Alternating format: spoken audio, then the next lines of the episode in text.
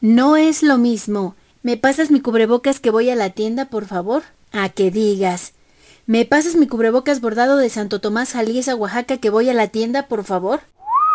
¿Te has puesto a pensar cómo han enfrentado los artesanos mexicanos el COVID? ¿Dónde hay que comprar los cubrebocas bordados? Será muy importante saber de dónde son las artesanías.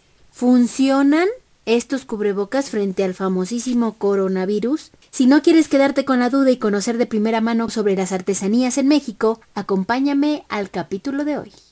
Adelante, pásale joven, quesadillas, sopes, gorditas, ¡Colchones! ¿Qué se le ofrece? ¿Qué le vendo? Mira, rico, ¿Qué se le ofrece? ¿Qué le vendo?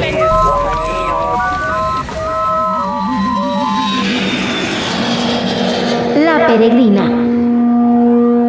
¿Cómo están peregrinos y peregrinas? Bienvenidas y bienvenidos a esta emisión y este podcast recién estrenado. Como ya escucharon, el tema de hoy es las artesanías, pero sobre todo, cómo se han transformado en el mundo actual. Y para comenzar, seguramente has visto en redes sociales esa reflexión sobre que no todos estamos en el mismo barco. En esta pandemia, unos andamos en yate, otros andamos en lancha y otros andamos sacando el agua para que no se nos hunda la balsa. Y si nos ponemos en los zapatos de los demás, y en este caso en los zapatos de los artesanos, muchos de ellos vendían sus obras en lugares turísticos, en plazas públicas, en lugares públicos, y pues sí, de la noche a la mañana, como a todos, se les movió la jugada. Según cifras del censo del INEGI que realizó en 2012 y que déjame decirte, este fue un censo sin duda particular porque no se conocía mucho acerca de los artesanos, bueno, pues los datos apuntaron que en México 12 millones de personas se dedican a elaborar artesanías. Así es, 12 millones de personas. De ellos, 8 millones son mujeres y no solo mujeres, se arrojaron datos sobre que pues niños, jóvenes, toda la familia interviene en la creación de las artesanías. Puedo decirles que aunque seguramente muchas y muchos artesanos están pasándola muy mal económicamente, encontré unas historias que me da mucho gusto compartir y esto será en nuestra siguiente sección. Para saber hablar es preciso saber escuchar. Bueno, pues ahora tengo la oportunidad de platicar con Janet Santos. Ella es parte de la cooperativa Hiadinhu y bueno, pues ella nos va a platicar el día de hoy un poco con respecto también a su experiencia durante pues estos momentos que estamos viviendo. Primero quiero saludarte Janet, espero que estés muy bien. Ah, hola, ¿qué tal? Yo creo que en un principio estábamos como todas las personas, ¿no? Porque pues esta contingencia, esta enfermedad, yo creo que pues a muchas personas nos afectó, sobre todo a las a las personas que vivimos al día, ¿no? Que trabajamos sobre todo con esto de los bordados. Pues entonces en un principio no teníamos absolutamente nada de trabajo, incluso para paramos a nuestras artesanas porque nosotros somos un grupo organizado de 13 artesanas y artesanos que nos dedicamos al diseño, corte, confección, el, el diseño del, del, dibujo, el bordado, lavado, planchado y distribución de nuestra mercancía. Entonces, pues prácticamente estábamos en cero, nuestros artesanos estaban pues en, en casa nada más y pues obviamente con muchísima preocupación porque pues necesitábamos como darle algo a nuestras familias, sobre todo para quienes viven específicamente de este tipo de trabajo. Y bueno, fue este pues una idea de la persona que nos ayuda a confeccionar, empezar a trabajar con los cubrebocas, pues yo creo que nos alentamos muchísimo, empezamos a hacer el diseño del cubreboca, empezamos este con dos diseños, bueno, manejamos tres, pues empezamos como a darnos a conocer en diferentes en diferentes lugares, inclusive a nivel internacional. Entonces, ahorita pues estamos muy emocionadas porque es la primera vez que llegamos a tener trabajos para países eh, de Europa, por ejemplo, como Estados Unidos, Canadá, y pues creo que la respuesta ha sido muy buena. La verdad estamos muy muy muy muy contentas, sobre todo ah, pues yo como representante de este grupo me siento muy feliz de que pues nuestras artesanas tengan este empleo y que sobre todo nos nosotros podamos apoyar a nuestras familias, sobre todo en este, en este tiempo en el que las cosas están pues un poco pesadas. ¿Ustedes vieron entonces esa baja, esa disminución, digamos, considerable en lo que ustedes estaban realizando en otro tipo de artículos? Sí, claro, claro. Yo creo que para muchísimas personas, no solo para nosotros como, como artesanos, sino por ejemplo para los taxistas, para, para muchas personas que, como te digo, vivimos al día, que no tenemos como un trabajo seguro de gobierno en el que nos puedan parar y decir, pues tenemos para comer el día de mañana, ¿no?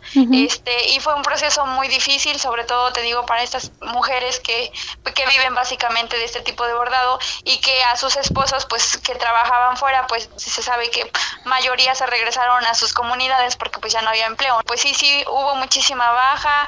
Eh, nosotros trabajamos por, por medio de Facebook y de Instagram y pues también del turismo, que, que pues Tenango de Doria es un lugar muy conocido y, y ya llevamos dos años de trabajo, entonces ya éramos como muy conocidas, pero bajó muchísimo. Entonces en una semana no, tuve, no teníamos absolutamente ninguna venta ni, ni de nada, ni unos 30 pesos, ni unos 40 pesos como para decir, vamos a poder salir adelante. Entonces sí, sí se sentía como impotencia. Yo te digo, como, como representante, pues sí me sentía un poco preocupada porque sí, o sea, básicamente me preocupaba más por las, por las artesanas que por lo que estuviera yo también pasando, ¿no? Podrían este, buscarnos en nuestra página eh, de Facebook. Estamos como cooperativa Giadi con H y, y al último. INJU es NJU. Nuestro número telefónico en el cual les estamos atendiendo actualmente es de su servidora, es 771 712 9225. Esperamos que todo esto pase y tener mucha, mucha paciencia. Y como bien lo digo, pues todos tenemos como alguna, no sé, alternativas para salir adelante.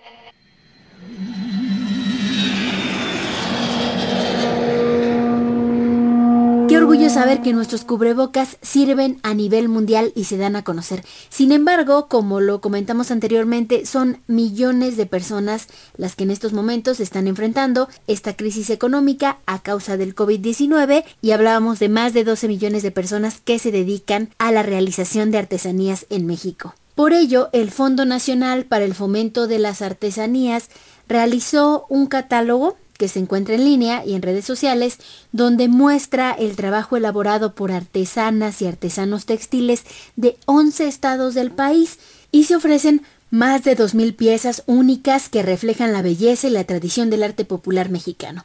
Y bueno, pues esto se ha retomado también en algunos otros estados para tener estos catálogos de cubrebocas bordados. Y aquí vamos con otras dos preguntas muy importantes tengo que saber, tengo que preguntarme de dónde es la artesanía que estoy adquiriendo. Y la segunda pregunta que tenemos el día de hoy, estos cubrebocas no solo reflejan la belleza de nuestro arte popular, sino también son funcionales en medio de esta pandemia. La primera respuesta es muy sencilla y es sí. Sí, sobre todo si somos de los que nos gustan, las artesanías, las adquirimos y sobre todo las presumimos a más no poder, es nuestro deber, diría yo, nuestra responsabilidad saber más de ellas. Pero si no queremos entrar en más reflexión, simplemente también conocer sobre ellas resulta útil también al momento de adquirir pues cualquier producto, conocer de dónde viene, y cómo está hecho, simplemente para que no nos den gato por liebre. Pero ¿por qué sí es nuestra responsabilidad si nos interesa apoyar la realización de artesanías? Bueno, pues déjenme decirles que algunos expertos en el tema hablan de que hoy es muy difícil conservar los elementos culturales ancestrales y esto bueno pues tiene que ver con el paso de generación en generación digamos que es algo pues normal, natural, que se da con el paso del tiempo, pero pues sí es importante reconocer que se van perdiendo ciertos elementos culturales y las artesanías logran conservar pues, varios de ellos, aunque las mismas artesanías van cambiando de generación en generación. Bueno, ese es el primer desafío que tienen nuestros artesanos, pero también hay otro muy importante, ya hay souvenirs, productos que están hechos con alta tecnología, y de forma masiva. Pero bueno, pues podríamos decir, el sol sale para todos, hay posibilidad de que se vendan estos productos que están realizados de otra forma, pero buscan tener algo de, de, nuestra cultura. Sin embargo, creo que aquí también el problema es que se ofrecen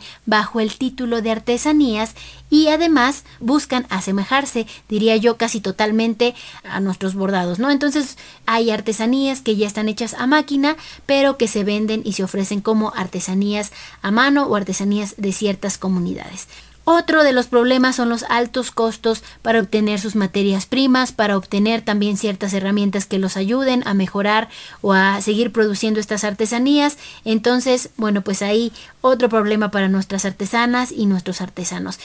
Una situación muy importante que además se está dando a conocer en redes sociales por la utilización de algunos elementos culturales de las comunidades es la situación de los intermediarios, en los cuales muchas veces los artesanos se quejan de que terminan pagando sus artesanías a muy bajo precio. Y si bien considero que es importante muchas veces la labor de los intermediarios para mover también estos productos en otros espacios, bueno, pues debemos de seguir apoyando a estas artesanas y estos artesanos para que realmente se les dé un pago justo y, esto tiene que ver también, les decía, con los intermediarios. Bueno, pues la última es la facilidad que nosotros como consumidores tenemos para comprar un objeto de cualquier marca sin regatear, pero queremos pagar muy poco, muy poquito por nuestras artesanías.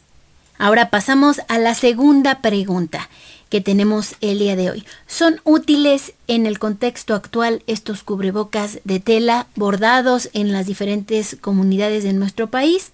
Bueno, lo vamos a conocer, pero después de nuestra siguiente sección.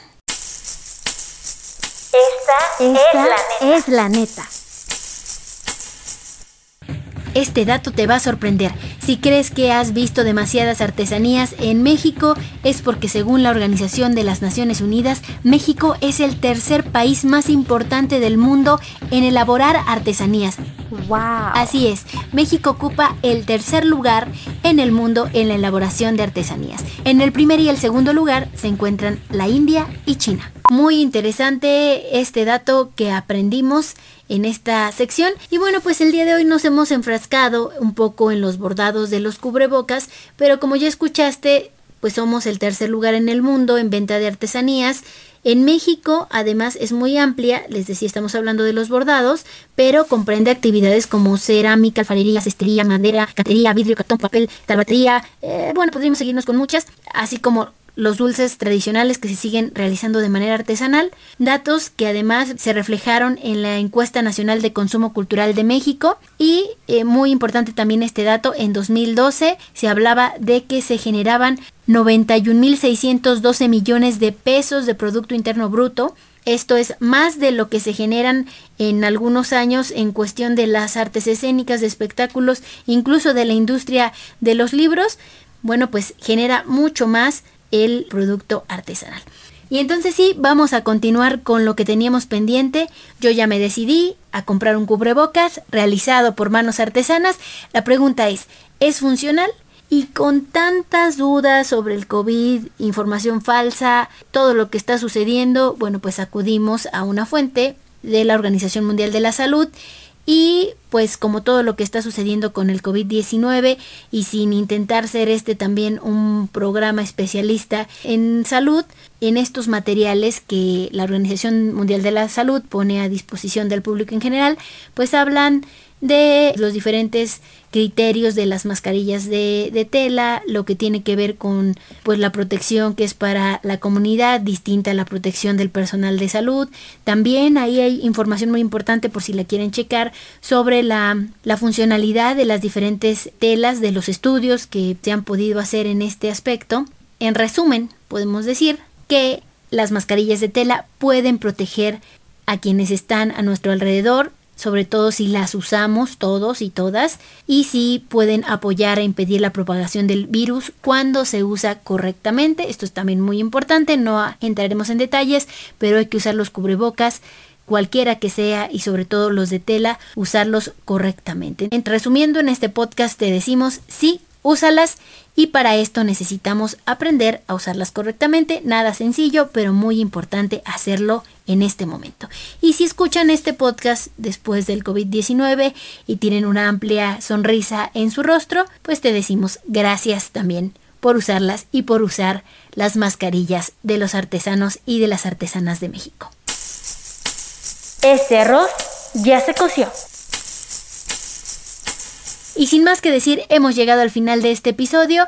Como escuchaste, nuestro objetivo es conocer, escuchar, asombrarnos de nuestro país, viajar y conocerlo. Y como en cada recorrido, mis peregrinos y mis peregrinas, no podemos irnos sin quedarnos con algo, aunque sea pequeño de este viaje, que no precisamente tiene que ser un souvenir, pero queremos dejarte muy claro que si compras una artesanía, no regates, valora el trabajo de quien lo realiza, son realmente estos diseños una obra, forman parte de la inspiración Si vamos más allá, las artesanías nos muestran tradiciones, ritos, mitos, leyendas, poesía y todos estos conocimientos que nos ha heredado nuestro país a lo largo de la historia. La otra recomendación, conoce sobre lo que estás adquiriendo, de dónde es, cómo se realiza, cómo se llama, quién lo realizó y nuestra recomendación final es que en estos momentos también te acerques a las cooperativas, a los proyectos de artesanos de las comunidades indígenas. Es más complejo tal vez llegar hasta, hasta ellos y evitar algunos intermediarios, pero ahora a través de las redes sociales se están dando a conocer también, les decíamos, estos proyectos y estos grupos que se han organizado y también ya están a través de lo digital. Hay muchas comunidades actualmente que están haciendo frente al COVID, brindando sus historias, su identidad, pero sobre todo su esperanza en cubrebocas de tela. Así es que cuando lo portes, recuerda que llevas mucho más que un pedazo de tela. Y bueno, como dirán por aquí, ya comí, ya bebí, ya no me hallo aquí. Yo soy la peregrina y nos escuchamos la próxima.